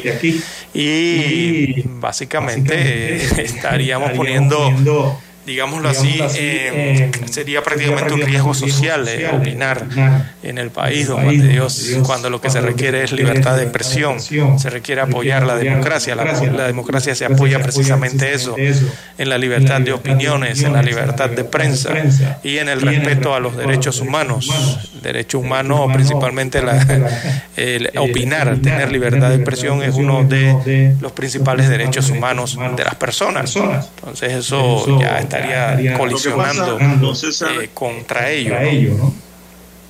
Lo que pasa es que hay una confusión.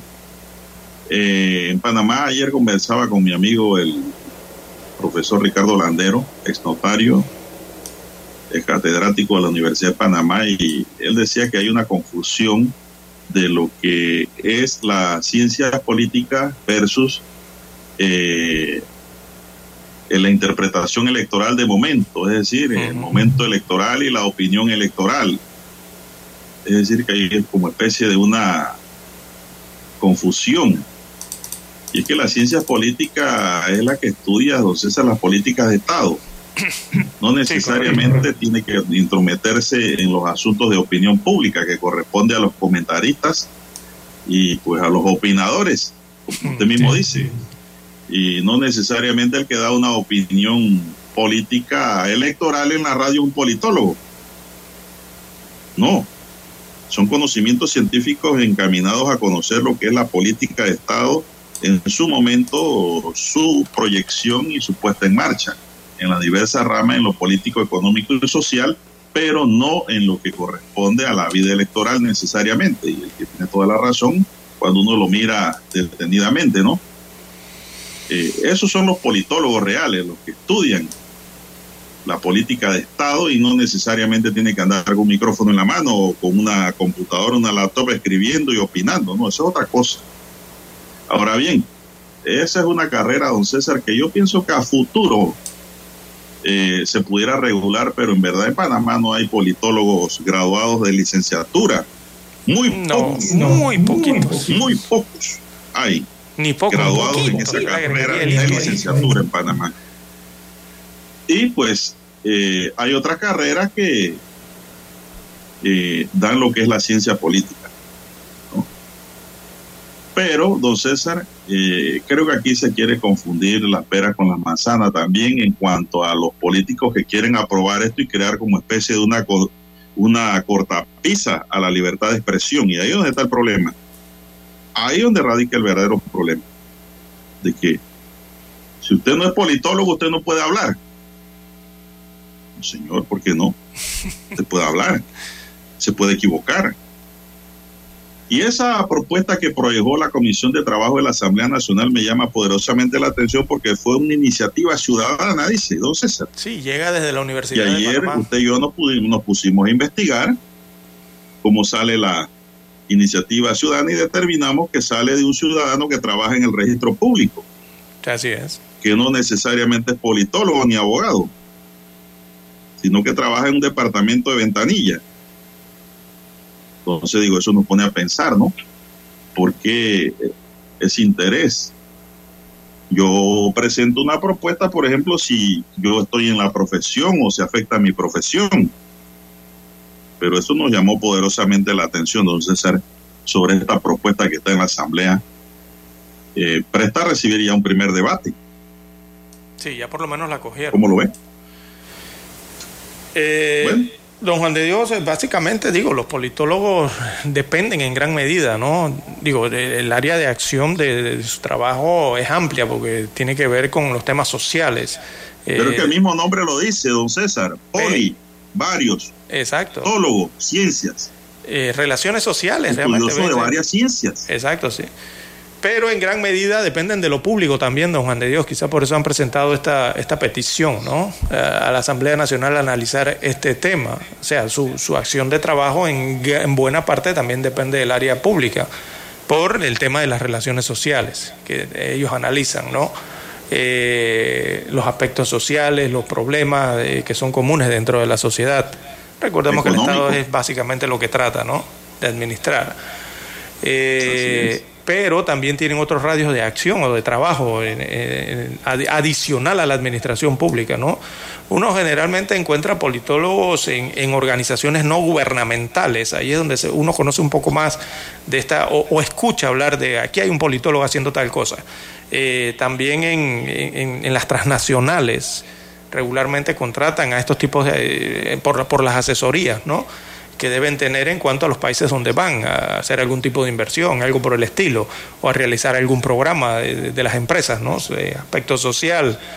Eh, pero el resto es para la acción pública, don Juan de Dios, sobre todo en el Estado, ¿no?